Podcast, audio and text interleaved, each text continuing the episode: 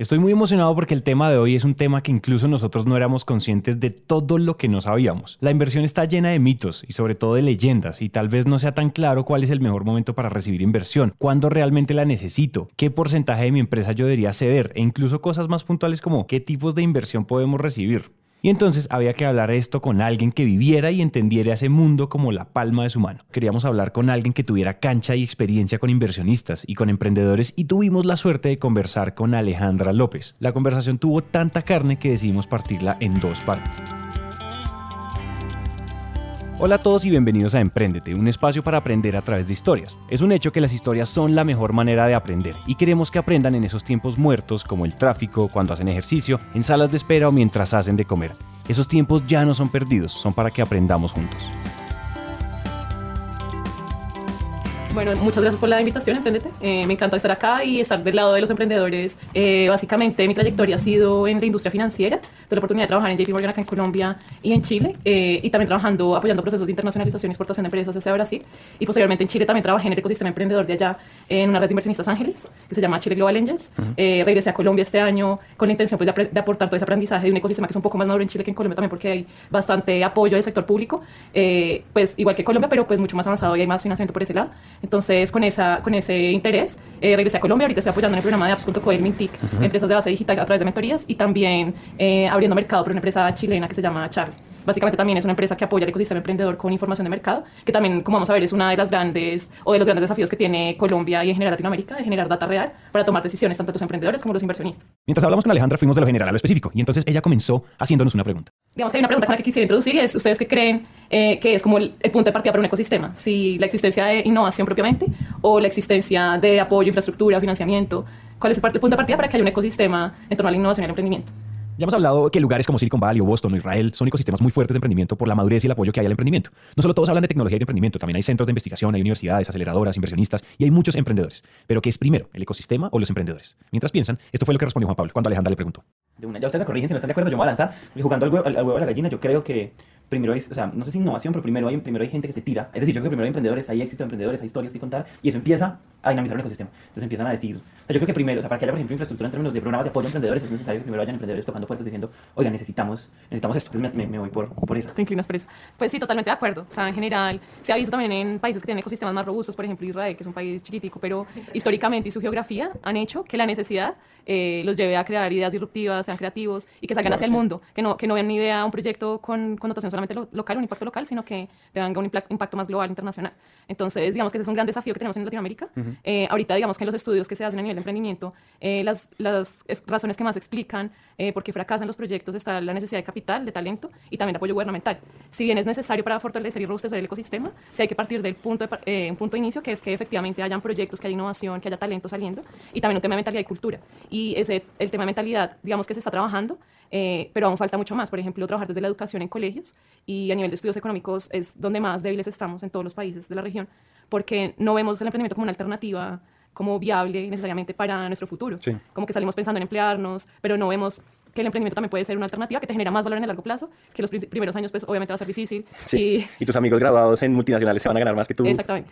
Entonces, por eso le falta trabajar la cultura y, es un tema que va desde los colegios. O sea, desde que estás chiquito, que aprendas a generar ingresos por tus propios medios eh, y no siempre pensando en cómo seguir el camino tradicional, sino que es otra alternativa y que también es viable y si le pones la energía y el esfuerzo va a salir adelante también. Ahí tienen. Está clarísimo que el apoyo a emprendedores nos ayuda muchísimo. Y de hecho en Latinoamérica cada vez hay más. Pero antes tiene que haber emprendedores atrevidos. Tenemos que ser más los que creamos que el emprendimiento es una salida poderosa y válida. Pongamos estas conversaciones sobre la mesa en colegios, en universidades y en almuerzos familiares. ¿Quién Alejandra nos dijo algo que hace rato no escuchábamos, y es algo así como que no hay mejor lugar para emprender que una región que tiene todavía muchos retos pendientes. Si suman a los retos sociales y ambientales latinoamericanos la fuerza y la relevancia que estamos tomando en el mundo, estamos en el lugar indicado para emprender. También hablamos de que somos una región llena de industrias tradicionales. Si no vamos y agregamos valor en esas industrias, las oportunidades son infinitas. También estamos coyunturalmente con todos los objetivos del desarrollo sostenible y me inclino mucho y veo muchísimo potencial por las empresas de impacto, porque son empresas que además de tener ese compromiso a nivel de generar rentabilidad hacia sus accionistas, también tienen un compromiso de generar un impacto positivo a la sociedad y al medio ambiente. Y esos son los desafíos que prácticamente tiene Latinoamérica. Y otro gran desafío es que somos, somos industrias que tradicionalmente hemos exportado sin agregar mucho valor. Entonces exportamos commodities, Colombia es muy dependiente del petróleo, por ejemplo en el caso de Chile muy dependiente del cobre. Entonces si podemos agregar valor a esas industrias eh, o potenciar otras industrias, la economía en el largo plazo pues se va disparar mucho más. Pero bueno, ya saliéndonos de lo general y hablando específicamente en el tema de inversión, ¿dónde nos deja eso parados? Alejandra puso sobre la mesa la importancia del equipo, y no en términos románticos de pasión, sino en capacidad de ejecución.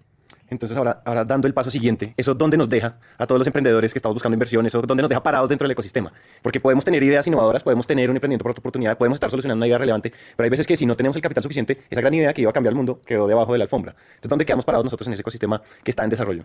Pues mira, lo importante es primero que el emprendedor reconozca, conozca muy bien su empresa y su propósito, cómo hacia dónde quiere llegar, cuál es su estrategia en el largo plazo, mediano y largo plazo. Muchas veces, si tomas las decisiones como en el momento, en caliente, eh, no tienes tiempo de pensar bien hacia dónde quieres ir y pues tampoco la idea es como apuntar a distintos frentes, sino siempre tener un foco. Entonces, digamos que si hay financiamiento, eh, el tema es que es selectivo, entonces, digamos, por lo menos para hacer una, una, inversión, el embudo es muy grande. En mi experiencia, hay que ver al menos 100 oportunidades para invertir en una. Entonces, digamos que esa, esa parte selectiva hace que se inviertan aquellas empresas que de verdad están preparadas, que tienen una estrategia clara. Y básicamente los inversionistas, por lo menos en mi caso, se fijaban en aspectos, lo principal es el equipo, 100%, eh, porque es la capacidad de ejecución de ellos. Finalmente pueden haber muchas ideas buenas, pero si no hay alguien que las esté ejecutando y que de verdad lleve a cabo esos sueños, eh, pues se va a quedar simplemente en una idea. Entonces, cuando se habla de que me van a robar ideas y la cuenta, eso no va a pasar por lo general, porque no todo el mundo tiene la capacidad o ideas en, equipos distintos van a dar resultados totalmente diferentes. Ideas en equipos distintos van a dar resultados totalmente diferentes. Si les quedó clara la importancia de hacer equipos complementarios y con capacidad de ejecución, hablemos de otra cosa que Alejandra mencionó, y es eso de tener claro mi propósito. Me encanta la forma en que ella lo ve porque no es tan romántica. Ella nos está hablando de tener claro desde el día cero qué queremos en el mediano y en el largo plazo. Esto no es solo una invitación a pensar a largo plazo, sino también a hacerlo en grande.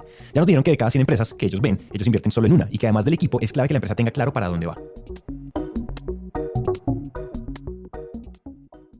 Entonces también tienes que acompañar y, y, darle esos insights al inversionista de cuál es la perspectiva de tu empresa. Si la vas a mantener en el corto plazo, mediano, largo plazo, si quieres venderla a un corporativo, si quieres recomprar tus acciones en el futuro. Uh -huh. Entonces eso es súper importante porque si no hay ese fit, eh, pues la relación no, no, se va a dar simplemente.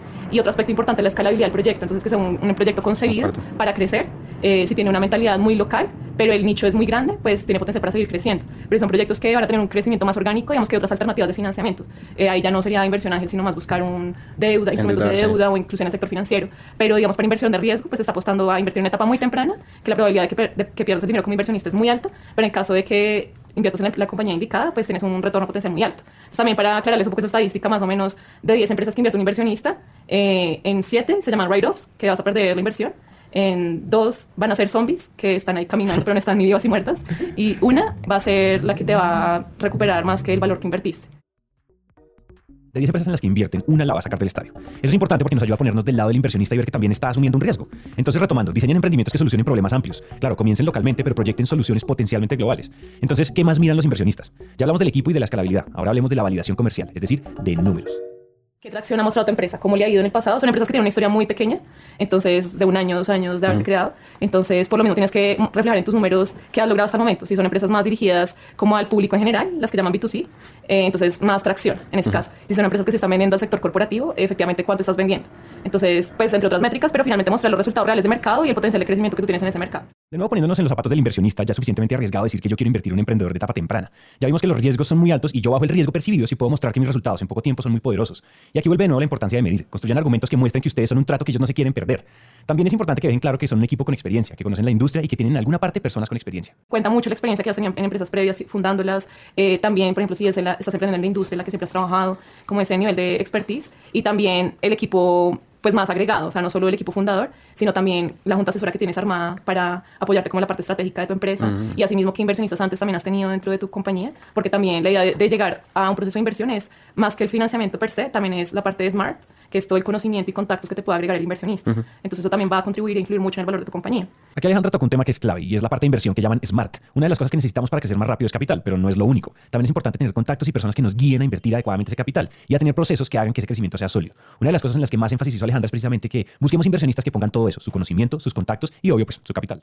Digamos, yo viniendo del mundo de inversión ángel, eh, es un mundo muy colaborativo y de verdad el inversionista se apasiona y se contagia esa energía del emprendedor y por otro lado le aporta todas sus redes de valor y todo su componente smart, eh, su conocimiento y su experiencia. Yo, ahora que estoy del lado del emprendedor, yo me iría por una red de inversionistas o un fondo que, que, inviertan más colectivamente porque te agrega mucho más valor. O sea, un inversionista individual, pues te agrega su experiencia, una red te agrega la experiencia de muchos. Entonces, y no quiere decir que cada uno te invierta necesariamente, o sea, que incorpores 10 inversionistas a tu cap table, a tu, a tu composición accionaria, sino que puede ser que te invierta a nivel de institución, pero te están agregando valor 10 personas, que uno te aporta estrategia, el otro te aporta Super en smart. la industria, exactamente. Y finalmente, hablando de fondos, es muy interesante ver que cada vez hay más fondos de inversión de este tipo en Latinoamérica. Pero bueno, dejemos que les cuente Alejandra. Eh, hablando de, de, América Latina, ahorita hay al menos 59 fondos de inversión. Entonces, sí hay, sí hay bastantes actores.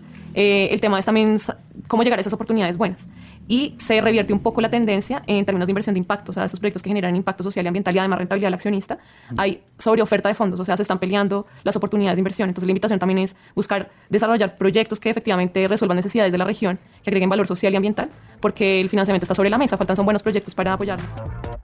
Y bueno, hasta aquí llega esta primera sesión con Alejandra. Muchas gracias a ella por su tiempo y nos vemos en la segunda parte de esta sesión.